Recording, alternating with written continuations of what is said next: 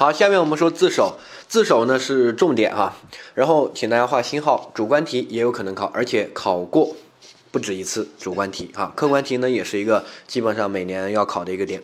好，自首其实非常简单，我们理解一下什么叫自首。自首看到法条的规定，他说犯罪以后自动投案如实供述的是自首，两个条件，自动投案如实供述。好。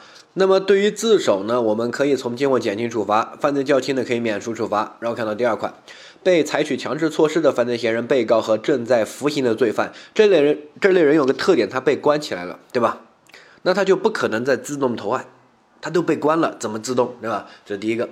第二个，呃，他如实供述了司法机关还未掌握的其他罪行，关键词在于未掌握的其他这个点。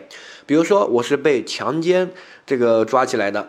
如果我就说我强奸是怎么强奸的，那个这个不属于这个，因为不是其他罪行，不是未掌握的其他罪行，对吧？好，但是如果我说，哎，我五年之前还杀了个人，那这个突然司法机关也很纳闷啊，我靠，你你还有这种事儿啊？那这个时候呢，就属于这个自首，这种我们叫特别自首啊，或者也叫准自首。掌握下一个。看到第三款，虽然不具有前两款的自首，但是如果能如实供述的可以从轻，然后如实供述避免严重后果的可以减轻，哈，这个叫坦白，它是在一个法条里面六十七条哈，前面两个呢叫一般自首和特别自首，或者叫这个准自首，然后第二个叫呃这个坦白哈，请大家掌握，坦白呢就是不符合。前面那两个，他只有如实供述。比如说，我是因为强奸罪被抓起来的，他问我有没有强奸，我就如实供述，没有抗拒啊，这个叫坦白。呃，如果是我自动跑去公安机关说，哎，我强奸了个人，你们来把我抓了吧，这个叫自首，因为你有自动自动投案，同时后面又如实供述啊。然后下一个，如果我是因为强奸被抓起来的，但是我供述出了司法机关还没有掌握的其他的犯罪，那这个时候呢，对于那个其他的犯罪也可以自首论哈。下面自首呢，我们注意一个核心的点，就是它是节约了司法的资源，主要节约两块司法资源，一个是调查资源，一个是抓捕资源。自动投案呢就不用抓了呀，你是自己来了，对吧？啊，如实供述呢，就是我们都不用这个去查了，你都说清楚了，我按照你说的，我把尸体找到，把证据找到，把一切找到，对吧？把证据固定一下就行了。所以呢，既然你给我们节约了司法资源，所以呢，我们。在对你量刑的时候呢，也可以给你从轻减轻，犯罪较轻的甚至可以免除，这都没问题的。好，这在西方有一个叫诉辩交易，哈，就是如果你认罪啊什么的，这个很好的，我们甚至直接向法院就申请给你判一个很轻的刑。然后呢，我们在刑诉法也有一个。这个类似的规定，而且这个是比较新的，叫做认罪认罚从宽啊，就是你如果认罪又认罚，那么就像西方的诉辩交易就可以从宽处理哈。这个都核心点都是节约司法资源，这第一。第二，如果这个人认罪认罚了，其实他又自动来投案了，其实他的悔罪的表现是比较高的，他都没有抗拒，都没有跑，对吧？然后还如实的说，就自愿接受处罚。相当于这个人已经基本上哈放下屠刀立地成佛了，对不对哈？就不用再去了处罚了。所以呢，这个从这两方面考虑，既绝了司法资源，同时呢，他内心又有比较高度的悔罪的一个表现，那么可以认定为自首，没问题哈，请大家掌握。但是如果他没有节约司法资源，那么不能给他认定为自首。比如说他没有自动投案。他没有节约这个抓捕资源，那只能认定为坦白啊。如果你没有你来了，但是你不如实供述，反而你在说一些假的干扰侦查，那这个时候不能认定是如实供述，对不对？那么你也没有节约这个资源，所以呢也不能认为自首。所以自首必须要节约两个资源：抓捕资源和调查资源，就是要有两个条件：自动投案和如实供述啊。呃，下一个特别自首呢，其实抓捕资源。没有节约，但是他只供述了其他罪行，那这个其他罪行就可以，也可以认定为自首，因为这个时候其他罪，如果你没说，我们也没有调查到啊，对不对？好，这个其他的那个罪可以给你认定为自首啊，掌握。呃，如果只节约了调查资源，如实供述，没有节约抓捕资源的话，一般叫坦白啊。呃，下面这个有些司法解释哈，你可以大概去看一下。呃，我们直接看到后面的知识点的部分啊。好，但是我讲完知识点之后，你再倒回来读一下司法解释啊。我们首先看到，就是一定要理解它的核心，结合它的核心去看。好，一般自首，一般自首呢叫自动投案加如实供述。自动投案的本质是什么？本质是主动的想将自己控，就是置于司法机关的合法控制之下，这个是本质哈。本质是自己主动的想自愿的啊，置于司法机关的控制之下，一定要体现这个本质。那我们看到第一个，呃，它必须是司法机关还没有发觉的时候。如果我们已经把你包围了，这个时候你再来，那是你主动的、自愿的吗？那明显是被动的。我们都抓到你家门口了，对吧？这个时候你想着跑也跑不掉了，被包围了，那还不如放弃了。那这个怎么要自首呢？你有节约抓捕资源吗？你节约个屁！我都把你包围了，浪费了那么多抓捕资源，就差最后碰抓到你了，对不对？好，这个不符合，你一定要自己来啊，自己来。好，第二个，这个。是这个投案的对象是司法机关，呃，这个司法机关呢，如果有一点点偏差，这个无所谓。比如说，哎，我以为我这个事儿应该是归检察院管，哪不知应该是归公安机关管，或者我以为这个事儿应该归公安机关管，哪不知归这个检察院管啊，这个无所谓，就是你自己去弄错了呢，呃，公安机关会把你移送到这个检察院的这些哈，你这个大概理解一下。但是如果我只是呃投案到我的这个我爹那边或者我的律师朋友那边，我说哎，我跟你坦白吧，我这个犯了个罪啊什么的，那这个能叫自动投案吗？你有节约抓捕资源吗？核心这句话对不对？没有啊，好掌握。啊，但是比如说我去到司法机关弄错了，走错了管辖，明明我这个应该归渝北重庆渝北区这个呃公安局，后面我去到了这个北京公安局去自首，这些其实都不影响的，因为你确实确实节约了抓捕资源，不用抓你了，他们内部移送一下就行了，对不对？然后你自动去的也有这种悔罪的表现，对吧？好，掌握。好，下一个方式不限制，但是一定要自愿，因为他节约司法。资源的抓捕资源，同时还有这种悔罪的自愿性的这种表现，我们才能给他认定为自首。如果他是被近亲属啊、他爹他妈呀绑去的，那么不能成立自首，因为他没有自愿性，核心在于自愿哈。那我说一些东西，他这个是考的很活的，所以呢，大家理解自愿就行了。我说啊，说我这个呃犯了罪，然后我妈知道之后劝我去投案，我说不去。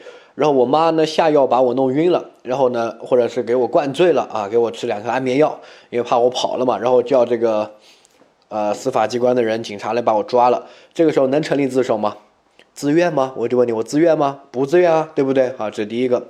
第二个，呃，说我犯罪了，然后呢，我准我现在说，哎，我要去自首，然后但是我说我以后要进去待一段时间，所以呢，跟家人最后吃一次饭，吃饭的时候我就。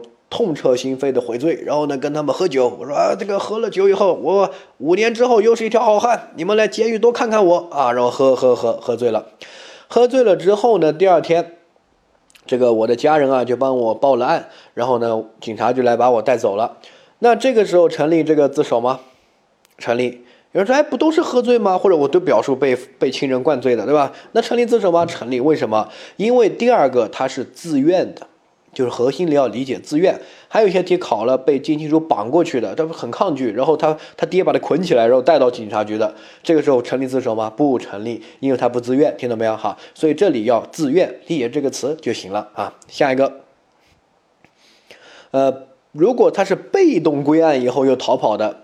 然后你又主动来的，不成立自首，因为你前面已经被动归案了，那么就没有节约抓捕资源了。我已经浪费资源把你抓到了，被动归案，对不对？好，这个时候你跑了，然后你再回来，你再回来，我们只只节约了第二次抓你的资源，但第一次抓你的资源没有节约，第一次你是被被动归案被抓回来的，所以你第二次回来也不能成立自首。但是如果第一次你是主动归案的，然后你跑了，后面你又主动归案的。那么这个时候可以成立自首，因为两次你都是主动的，我们没有这个浪费抓捕资源去抓捕你，对不对？好，理解。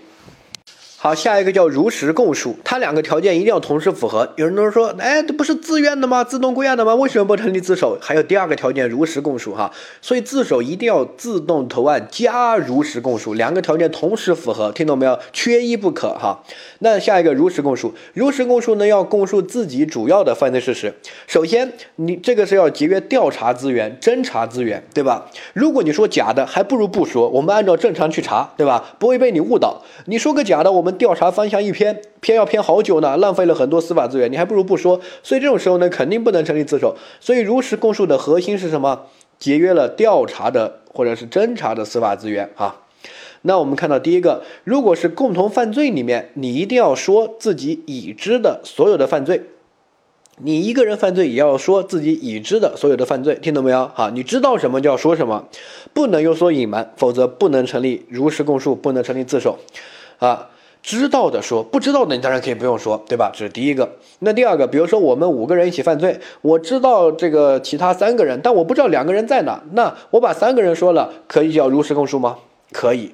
但是我不知道另外两个人，嗯，这个，然后我说了。我没说这个影不影响，不影响，你知道什么就说什么就行了，听懂没有？好，所以呢，如实供述的点是如实供述自己已知的犯罪事实，已知的，不知道的不需要你说，我们没不可能强迫让你猜，对不对？让你给我这个推算，不可能哈，就已知的犯罪事实，但只要是你知道的，都应当说，不能有所隐瞒，听懂没有？好，所以这个是注意的，已知的，然后不能有所隐瞒啊。好，下一个，如果是共同犯罪，你知道什么就要说什么，但是不知道的不需要说。如果我们按照你说的东西抓抓到了那个你的同案犯，那个不算立功，因为你这是本来就应该说的，已经给你认定为这个自首或者坦白，已经跟你这种呃说出来的东西有过评价哈。除非你有额外的协助抓捕的行为，这个很重要，这个也是每年大家爱混淆的一个点，因为他司法解释说的这个句子是一样的，很多人。这个就看自己看书有没有听课或者什么，包括你到后期就容易弄混哈，他都是这样的，就是说提供同案犯的信息啊等等的哈，然后藏匿的地址啊、联系的方式啊等等的，好，这个你一定要看案情的表述，在什么情况之下提供，听清楚哈，我我说这两个例子，你理解完了就能把这个点 get 到。如果是后面我们要说的立功，他一定要有额外的协助抓捕的行为，我用的关键词是额外的协助抓捕的行为，好，额外。如果你只是说，只是说你知道的，那么不能算立功，只能算这个如实供述哈。如果你前面自动投案了，认定为自首；没有的话，可以认定为坦白。我说例子，你听啊，我跟张三，我们两个一起去犯罪，后面呢，哎，我这个自动投案了，投案呢，第一个我要说，我要如实供述啊，对不对？我肯定要说我跟谁去犯罪的呀，这个不能有所隐瞒，不能有所欺骗啊，我就说我跟张三去的，然后呢？那个人，警察肯定会问我，那个张三现在在哪呀？我说啊，之前，这个我是在他们这个老家哪个哪个呃县哪个哪个村啊找到他的，他家住在哪啊？他可能犯罪之后就回去了吧？然后我就说，然后这个他的联系方式是什么？你知不知道？我说我知道啊，我打电话跟他一起的啊，什么都我都把我掌握的都说了哈。然后后面呢，警察按照我说的把张三抓到了，这个认定为什么？这个认定为。自首，因为前面自动投案，现在就是如实供述，就是我犯罪的事实啊，什么都说了哈，这个叫自首。另外立功是什么哈？你听同样的案例，哎，我和张三去这个犯罪，犯罪完了之后呢，哎，我归案了，归案之后呢，我该说的都说了，我也说了张三，我在犯罪过程中了解到他住哪，他的联系方式，对不对？好，哎，这个时候呢，哎，警察找不到张三，对吧？那这个时候他就要求我说：“哎，蒋四金，我们给你一个机会，张三逃跑了，上级比较重视，你要是能帮我们把张三把他找出来，然后约到那个地方，让我们抓到他，那我这个到时候量刑的时候，这个给你一点优惠啊。”我说好，你放心。然后我就打电话啊，这个发动我的这个亲戚啊、朋友啊，或者之前我为什么认识张三，有些联络人啊，对不对？然后呢，找到这个张三新的藏匿的地址，哎，或者是一些这个我们一些新的一些东西啊，等等的。然后这个时候啊，警察去找把张三抓了。这个时候叫什么？这就叫立功，能理解哈？换句话说，我这些东西是叫额外的，额外是关键词，额外的协助抓捕的行为，而不仅仅只是说我在犯罪过程中知道的一些信息啊。所以大家做题的时候，你一定要判断他这个。供述出同案犯的藏匿地址啊，或者联系方式啊，是就是犯罪过程中了解到的，本来就属于如实供述义务里面的应该说的东西，对吧？还是说不算是这个里面是一些额外的协助抓捕的一个行为，能理解哈？呃，这个理解。后面做题呢，用这个去判断这个案情啊，还有什么记忆的点啊，真的是没有具体的，就是看他到底说的是犯罪过程中掌握的。哎，这个应该说的一些事项，如实供述里面的，还是说这些我都说完了，或者这个不属于这个里面，我额外的帮你去通过我的各种手段、各种方法帮你去打电话，然后呢冒充我还没我还没有被抓，对吧？然后呢这个来交易啊，来干嘛？这些额外的协助抓捕的行为，如果是这些的话，那就是这个立功；如果不是的话，只能认定为如实供述。前面有自动投案的话，认定为自首；没有自动投案的话，认定为坦白啊。我说的很清楚。下一个。呃，如实供述犯罪以外，还有一些关于量刑的一些情况呢，也应该说啊，这些如果你有所隐瞒、欺骗的话，不认定为如实供述。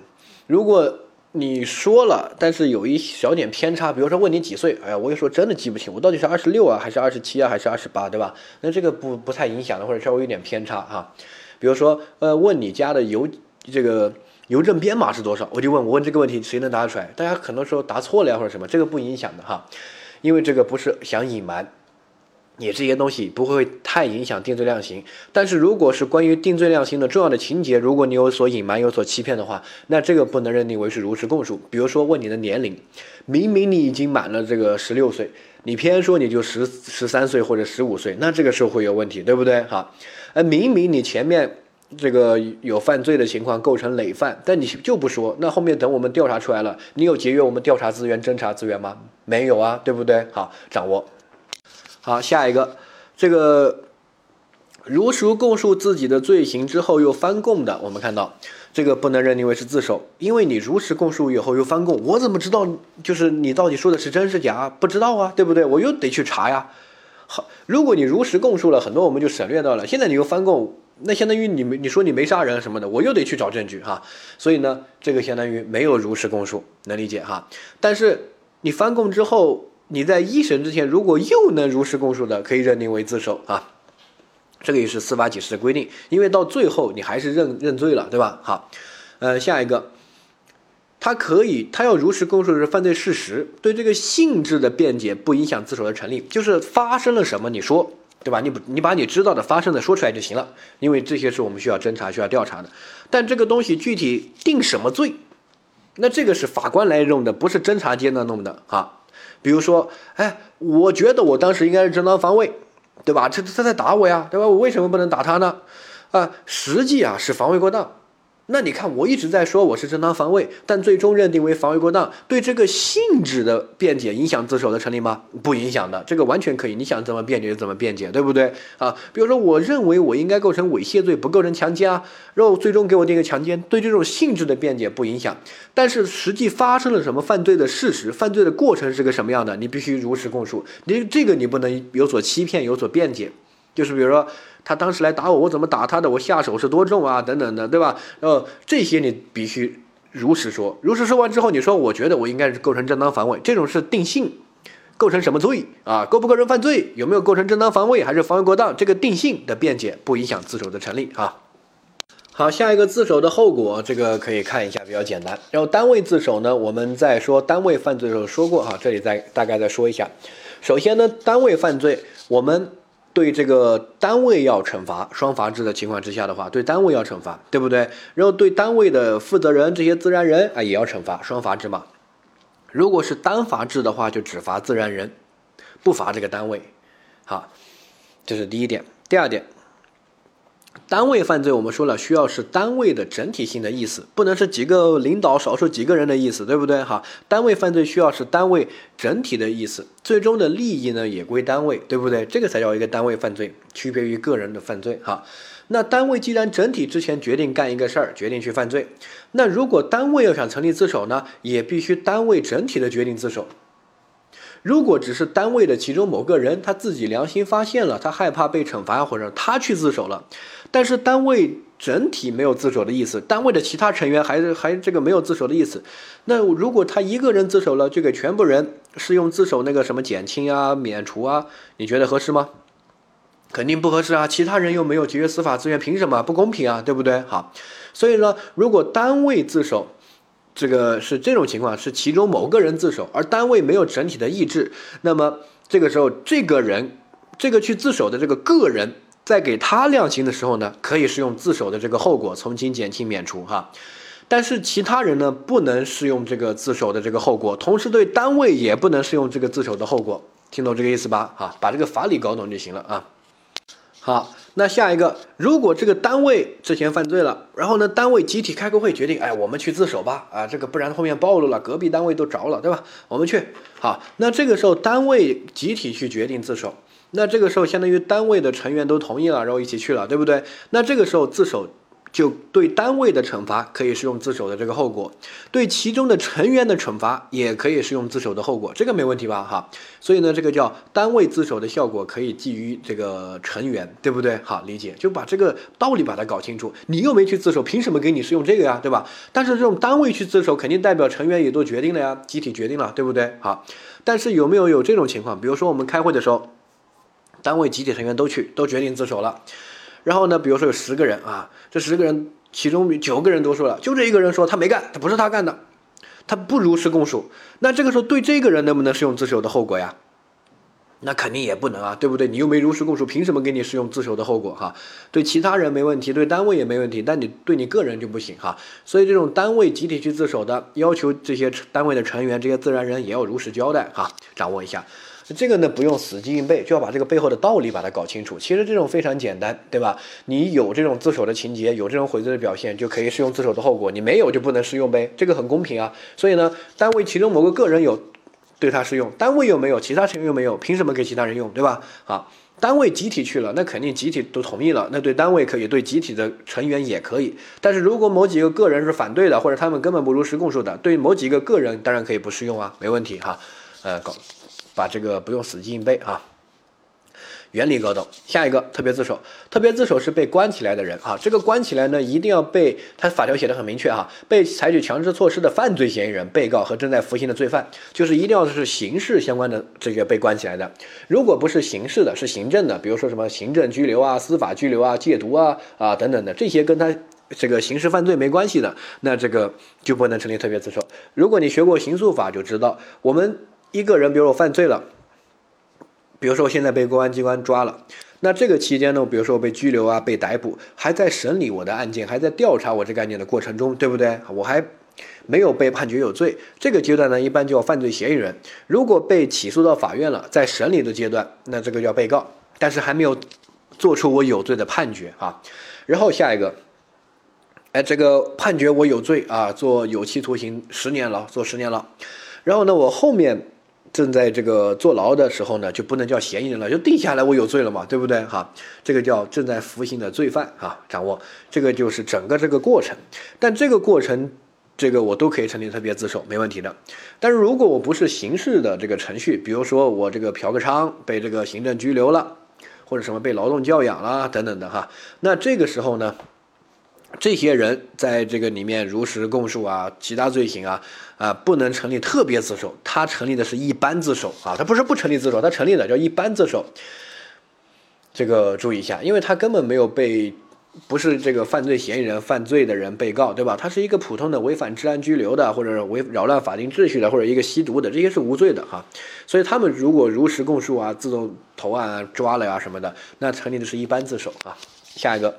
特别自首呢，要求如实供述是司法机关未掌握的其他罪行啊。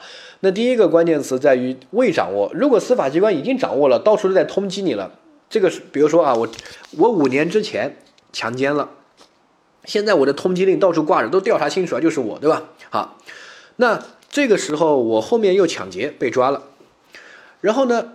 在录我信息的时候，我就说：“哎呀，这这个强奸也是我干的，因为你们通缉那个就是我。”还有你说吗？一录你的信息，指纹一按，对吧？就知道是你了呀。你说不说有什么意义呢？所以这个就不属于没有节约这个司法资源啊，对不对？我们该调查的什么都已经调查了，该抓捕也抓捕了，通缉令发了，个个都认认识你的脸了，都在抓抓你了哈。所以这个时候你没有给我们节约司法资源，因为我们已经掌握你的罪行了，对不对？好，这第一个。第二个，呃。这个没有掌握之前你犯罪我们不知道，然后呢，现在你抢劫被进来了，然后你就说，哎，我五年之前还强奸，五年之前那那起强奸案就是我犯的，哎，这个时候我你看我们又不用去调查，也没有去抓你就来了，对不对？相当于节约了司法资源，就可以成立啊特别自首啊掌握。好，第二个，那这个自首还有一个重要的点就是说。如果你这个犯罪啊，它是有这种连续性的，那么你把这个之前的犯罪这些说出来了，那这个不能成立这个自首的，因为本来你我都会查得到，你不用说我也知道。比如说哈，比如说，哎，我之前制造了一批毒品，然后呢运输了一批毒品，对吧？然后放到这个仓库里面。呃，过我这风头太紧了，我过了这个大半年一年，然后我现在贩卖毒品被抓了。好，你看我贩毒被抓了，我说，哎，我之前还运输毒品和制造了毒品，那不是废话吗？你不说，这个肯定会把你弄出来，你肯定运输了呀，对不对？好，所以这种呢就不属于其他罪行，这个就是本罪行。能理解吧？他一定要司法机关未掌握的其他罪行，这个其他必须跟这个没有关系的。如果有一些这种关系的牵连性关系的，比如说我诈票据诈骗被抓了，我说我之前还伪造了个票据，不是废话吗？你这个证据就是个伪造的票据，那这种就不属于，听懂没有？哈，不能有这种联系性，就是要完全没有联系的哈。好，下一个后果和一般自首是一样的哈，就是可以呃从简，犯罪较轻的可以免除哈。下面我们看坦白。坦白这边的第一个犯罪嫌疑人虽然不具有前两款规定的自首的情节，但是如果能够如实供述自己的罪行的话，可以从轻处罚。如果因为他如实供述自己的罪行，避免特别严重的后果发生的，可以减轻处罚。嗯，这个比会比自首没那么好，对吧？但是呢，他这个也是一个好的东西，所以呢，坦白也可以哈。坦白就是不具有一般自首的自动投案。也不具有特别自首那种供述出其他罪行那些哈，就是，嗯，就供述出这个本来的罪行，比如说我因为抢劫罪被抓了，然后我就说我怎么抢的啊，等等的哈，这个叫坦白。好，记住这个点就行了，其他没什么特殊的点。我们看到下面的这个题目，好，甲挪用公款之后，主动向单位领导承认了，然后并请求单位领导不要把自己移送给司法机关，他成不成立自首？不成立。第一个。他承认了犯罪时，他是向谁啊？他是向本单位，有没有向司法机关？哈。第二个，他有这个自动投案这个主观性吗？没有啊。他请求领导不要把自己送到司法机关，不想去司法机关，他根本不想自动投案，自动在哪里？对不对？没有哈，所以不成立自首，正确。下一个，呃，说以涉嫌贪污被监察委调查的时候呢，如实供述了这笔公款怎么分了啊，然后呢，辩称他的行为不是贪污，他不构成自首啊，是正确的。很多人说不是可以辩解性质嘛？对啊，可以辩解啊，没问题啊。他说你可以辩解，你不是贪污是挪用啊，或者什么都行啊，或者职务侵占都行啊，这个不影响的哈。关键是这个你因为贪污被调查了，那是是你自动投案吗？根本不是啊，人家都找上门了，对吧？然后呢，你只是说了这个公款怎么分的啊，等等的，这个最多算一个如实供述，根本没有这个自动投案这个属性在，对不对？哈。好，所以呢不成立自首。下一个我们看到，呃，丙共同盗窃之后主动投案，哎，自动投案符合了，如实供述他参与盗窃的具体的情况。后面这个查明是分赃太少才投案的，这个不影响。到底你是悔罪了还是分赃太少了，这个不影响。你只要自动投案加如实供述就可以成立自首，所以他依然可以成立自首，这个是正确。做题不要乱，就盯住这两个标准：自动投案、如实供述。自动投案是主动的，想把自己自愿的置于司法机关的控制之下，对不对？好，如实供述是如实供述自己已知的所有的罪行，对吧？不能有欺骗，不能有隐瞒啊！掌握，呃，这两个条件同时符合，就可以成立一般自首，没问题。下一个，这个丙共同，呃，这个这个看完了哈。我们看到下一个题说丁，呃，丁这个。纠纷致陈某受轻伤之后呢，报警说自己伤害了人，然后呢，见陈某冲过来以暴力致其死亡并逃离现场啊，他不成立自首。你看，他说自己伤了人，然后呢，这个陈某又打过来，他以暴力致人死亡不成立自首，对不对？他第一个，他如实供述，他说前面的，对吧？啊，很多人他也自动投案了嘛？哈。那我就问你，他能成立吗？他跑了呀，现在抓了吗？抓到他了吗？你有节约司法资源、抓捕资源吗？没有啊，你现在还不是得去抓人，对不对？所以他不能成立自首，因为他报案之后逃跑了，对吧？那还不是要去抓你？如果你就在那边等着，那就没问题，这个是可以成立的。你主动报案了，对吧？然后在那边等着来抓，你也没浪费抓捕资源。现在你跑了，那就不行哈。所以这个相当于没有自动投案哈。好，下一个甲乙共同贪污之后，他如实就是主动到监察委，那自动投案符合了。然后呢，如实供述了自己的贪污事实，但没有提及乙，你就是交代不全面。你一起贪污为什么不把他说了？我说了，你如实供述自己已知的全部的犯罪事实，你说到知道什么就要说什么，你不知道的你可以不说，但你知道必须说，你不能有所隐瞒，这明显是隐瞒了。你知道别人跟你一起贪污，凭什么不说，对吧？所以呢，这个不构成自首啊。掌握下一个。共同盗窃之后，主动向司法机关反映乙曾经诈骗，然后呢，这个查证属实，甲成立自首根本不成立啊！你这个主动向司法机关反映的是什么？这个乙曾经诈骗，你这这个叫什么？检举揭发别人犯罪，这个后面会学叫立功，他根本不叫自首啊！掌握。好，下一个，丙故意杀人之后，如实交代了自己客观的罪行，司法机关根据他交代，这认定他这个为故意，他辩称为过失，成立自首吗？成立的。他只要对犯罪的事实有这个如实供述就可以了，对性质当然可以辩解，对不对？这个我说我说我是过失，我说我是这个正当防卫，这些不影响的哈，掌握。好，下面我们看到这个立功啊，立功呢考的比较少，自首考的概率非常高，是重点。立功呢一般就配套的考哈。那我们看一下法条，他说，呃，犯罪分子揭发他人的犯罪行为，你说的是别人的犯罪是立功，你说自己干了什么自首，要不就坦白，对不对哈？呃，查证属实的或者提供重要的线索，从而侦破其他案件等立功表现，可以从轻减轻。处这个处罚有重大立功表现，可以减轻免除处罚哈。立功呢没有这个呃自首那么好，除非是有一些比如说重大立功表现啊之类的哈。那我们看到下面的这个解释，呃，这个解释呢，他说呃这个揭发他人犯罪，这个揭发他人犯罪不能是自己的犯罪。或者自己参与的那都不行啊！你一定要是其他犯罪，比如说我跟张三，我们两个去抢劫，抢劫完了之后呢，我说我们两个怎么怎么抢劫的，我说张三也抢劫了，跟我一起的，这个能叫检举揭发他人犯罪吗？不能，这个最多算如实供述。你说你犯罪的时候，肯定要把张三也说出来，对不对？好，那我怎么说？我说，哎，我跟张三一起去抢劫，然后在这个过程中啊，他说他这个两年之前还强奸了一个妇女。那那个强奸罪属不属于检举揭发他人立这个犯罪行为啊？属不属于立功啊？哎，这个就属于了，这个就是检举揭发他人的犯罪行为。但这个他人的犯罪跟不能是自己参与的，如果是自己参与的，叫如实供述、坦白或者自首，哈，不能叫立功，一定是自己没有参与的其他人的。其他人可以是同案犯，也可以是这个其他你知道的一些情况，那都没问题。比如说啊，有一天我喝酒的时候，我听说那个我朋友他去年强奸了个人，那这个也可以，没问题，这个叫立功，哈。呃，下一个，呃，第二个，我们看到他说有这个协助抓捕哈，呃，协助抓捕，那么也可以认定是一种立功。那好，他的法条表述叫提供重要的线索，那我们一般叫协助抓捕，对吧？哈，那，协助抓捕，刚才我们说过，如果你只是说你在犯罪过程中知道的一些东西，抓到投案犯。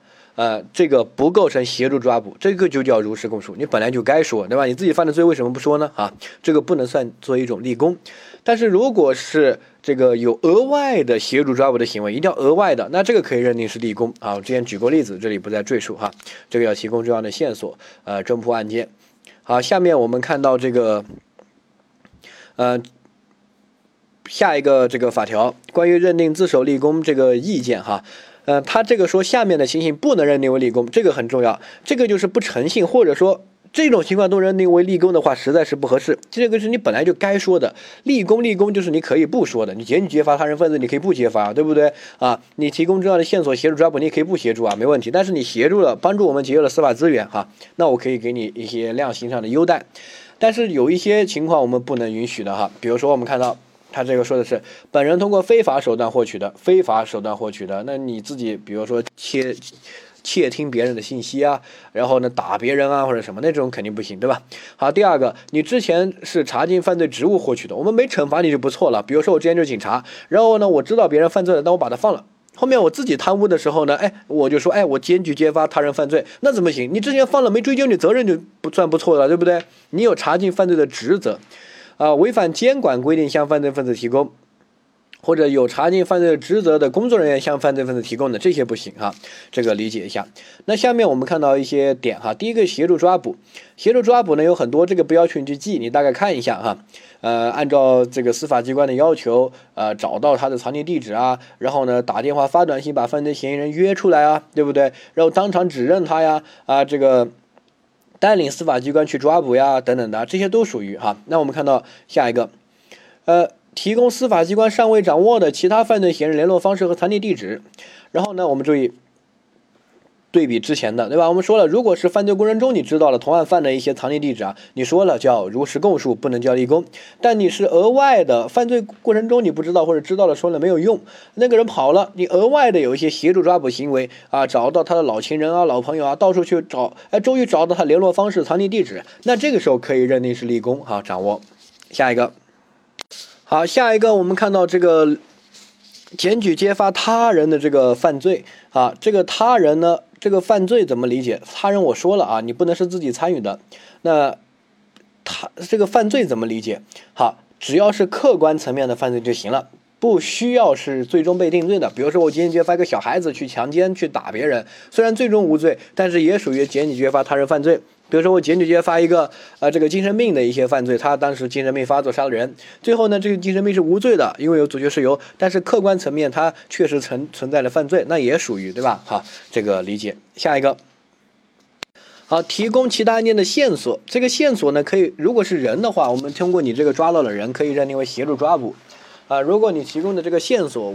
就是你你知道这个尸体在哪，比如说，但是你不知道谁杀的，那这个也可以哈，这个没问题，这个就其他案件的线索，这种线索呢需要查证属实才可以认定为立功啊，但这个它不会考区分，就是它都是立功的一种就行了，只要任何一种符合，对不对？所以有些人问这个线索，万一抓到这个线索抓到人，那个也算线索呀，那个算什么？就是算哪一个都可以啊，你算上面算下面都行，它都是立功嘛，对不对？好，下一个。不能认定立功的，我们之前说了，这个是司法解释一个规定，你可以去啊大概看一下哈。前面几个我已经念过了，不再赘述，因为它本来就违反了职务或者这个你通过非法的手段，那肯定不行，对吧？好，那呃这个检举揭发，如果对合犯的犯罪行为不能认定是立功。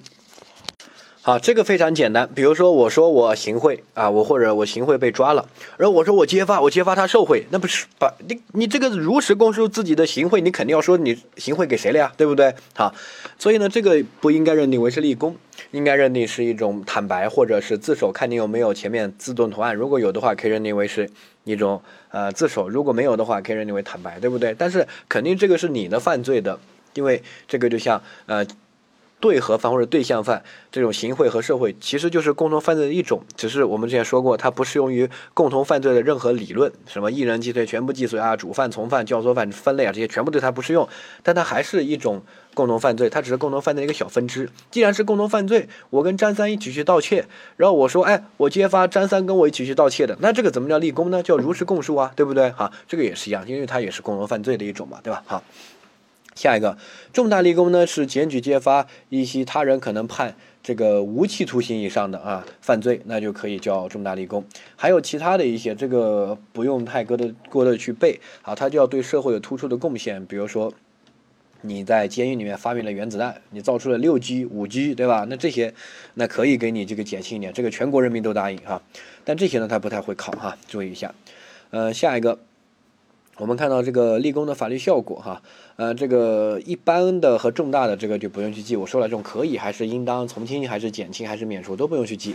呃，我们要注意的就是自首的效果仅基于自首的本罪，而立功的效果可以基于所有犯罪，相当于我立功了，所有犯罪的这个法定刑我都可以从轻、减轻、免除啊之类的哈。怎么来理解呢？比如说，比如说哈，我这个因为抢劫罪被抓了。然后呢，在这个调查期间，我供述出来，哎，我这个五年之前我还强奸了个妇女，那这个叫什么？这个叫特别自首，也叫准自首，对不对？哎，我是一个被采取强制措施的犯罪嫌疑人，然后呢，我如实供述出来自己这个司法机关还未掌握的其他罪行，对不对？我说我五年之前还强奸了，那这个时候对于强奸罪，啊，我是可以适用这个自首的。换句话说，自首那个后果啊，什么减轻、从轻，可以适用于强奸罪。但是我现在被抓的抢劫罪能不能适用这个自首的后果呀？不能，你只有强奸罪自首了呀，节约了司法资源。抢劫罪没有，抢劫罪你是呃被抓的，又不是主动归案，对不对？好，所以呢，自首的效果仅基于自首这个罪，其他罪不能适用。但是呢，比如说我强奸罪被抓了。或者抢劫罪被抓了，然后，呃，这个又有个强奸罪，反正两个罪啊，然后呢都在审理，审理过程中呢，我供述出来，哎，我之前我看到这个假资金贪污受贿，然后这个材料我都有啊，然后你看检举揭发他人犯罪，对不对？那这个时候立功，立功呢，对于我的强奸罪和抢劫罪，它都可以适用立功的这个后果哈，掌握，所以呢，立功的效果可以适用于所有罪哈。呃，下面呢，我们我们来看一些题目哈，已因这个。购买境外人士赵某海洛因被抓之后呢，按司法机关的要求向赵某发短信报报平安，表示还要买。然后呢，赵某没有离境被抓了，构成立功，正确对吧？协助抓捕，这个就属于额外的一些协助抓捕的行为，发短信报平安啊等等的，让他不要走啊。然后呢，帮助司法机关抓到了这个赵某，对吧？但是如果他说，哎，海洛因被抓，他供述出来这个他买家是谁，卖家是谁，哪里进货的，这个就是本来你就应该说的，这个就是你参与的犯罪嘛，这个不能叫立功，对不对啊？你一定要有这种额外的协助抓捕的行为，好理解。下一个。甲因盗窃罪被捕，审讯期间他又交代了自己跟李某诈骗，那这个能不能叫立功？肯定不行，因为都是你自己参与的犯罪，对不对？好，并提供了李某可能藏匿的地点，根据这个线索把他抓了。对于盗窃罪的处罚可以从轻或者减轻，对吗？好，关键词在于他提供了李某可能藏匿的地点，就是说，这个就属于额外的协助抓捕。他表述的很明确，就是你你问让我说他在哪，其实我也不知道，我该说的我都说了。但是啊，我跟你说，我可我猜他可能在那边，对不对？因为怎么怎么样啊，或者我帮你约出来，或者我从哪里知道他可能藏匿的地点，那这个时候把他抓捕归案，那么这个可以构成一般立功。但我们对比下一个题，这些都是真题考过的哈。他说，甲是唯一知晓同案犯的手机号的人，跟他主动供述了这个同案犯的手机号。那他是知晓他手机号的，然后他说了，这个叫什么？这个叫如实供述。他说是很明确，我是知道同案犯的手机号，我并我只是说我并没有额外协助抓捕的行为。而上一个题他的表述是，呃，我提供了离我的同案犯可能藏匿的地点，对吧？然后呢，帮他这个抓，你通过我提供的，然后把他抓回来了。那这个时候是可以成立功的。所以呢，我们说这个点他比较爱考，就是。我说的同案犯的地点或者手机号，你一定要看我这个到底是不是一种额外的抓捕的行为，还是就是我犯罪过程中知道的一些信息，我就正常的来说。如果是这样的正常的来说知道的信息，那么不能叫立功，只能叫坦白或者自首，叫如实供述。但是如果是一些额外的，我这个，比如说第一个发短信报平安，把他勾引住，把他留住。像第二个，哎，我我猜他可能在那边，对不对？我帮你去找找啊，这个找到了，他可能在那边。他有这种可能呢，他就不是犯罪过程中知道的，知道的你肯定不是可能，你就说我们都约好了，都藏在那里去抓，那这个就是犯罪过程中知道的，对不对？但是如果是犯罪之后，你让我去约他，我说约好了你去抓，那个就是额外抓捕行为，听懂这个意思吧？而现在如果我不知道，但是我愿意协助你抓捕，我到处去找他可能藏在哪，我给你们提供，那这个就要协助抓捕。所以呢，他会通过一些表述让你来做实质性的判断，这个还是比较难，所以大家多做一些题哈。但是单独看这个呢，可能比较难。但是它选择题啊，选择题有排除法，到时候可以排除一些选啊，对不对？所以呢。呃，他会有一些表述的模糊，像第二个啊，这个这个表述哈，他说可能藏匿的地点，那这种可能藏匿的点，通过这句话，我大概就品味出来，它应该是一种额外的，就是我跟你说，它可能藏在哪，它可能藏在哪，对不对？这并不是我犯罪中所知道的。如果我知道的事实，我不会说它可能藏在哪，我就会说我们犯罪过程中怎么约定的，我只我知道他住在哪，这些对吧？这是肯定知道的，不是猜猜的话，就是我帮你协助抓捕的一种行为啊，理解。然后下一个题就更明显了，他说我知道他的手机号，这个肯定犯罪过程中知道的，对吧？然后呢，他提供这个手机号把他抓了，他肯定不构成立功。好，下一个，丙被抓捕之后呢，通过律师转告他爹想找这个抓捕同案犯，他爹呢最终找到了同案犯的藏匿地点，协助抓捕，他构成立功吗？啊啊，这个不构成，因为他爹是这个警察局长，他爹本来就要去。这个抓人，对吧？这个查禁犯罪的职责，所以他们去抓人，这个不可能说，呃，是你儿子，所以你警察局警察局长抓的人就可以认定为你儿子的立功或者你自己的立功，那怎么可能，对吧？好，掌握，好。这一块呢，大家可以去做一下题，但这个立功考的概率不高，主要是自首哈，自首这一块考的概率比较高，而且是一个重要的知识点。但是就理解自动投案加如实供述，然后呢，好好的做做题，错的看一下哈，这种呢重复的概率挺高啊。大家现在这个阶段呢，也不用太过多的去管它，但是该抄的关键词要抄，抄了之后多读一下，然后结合题目加深理解，到考前呢再找时间去背一下，再把题错题看看就行了啊。但是一定要这个抄抄关键词，记一下笔记。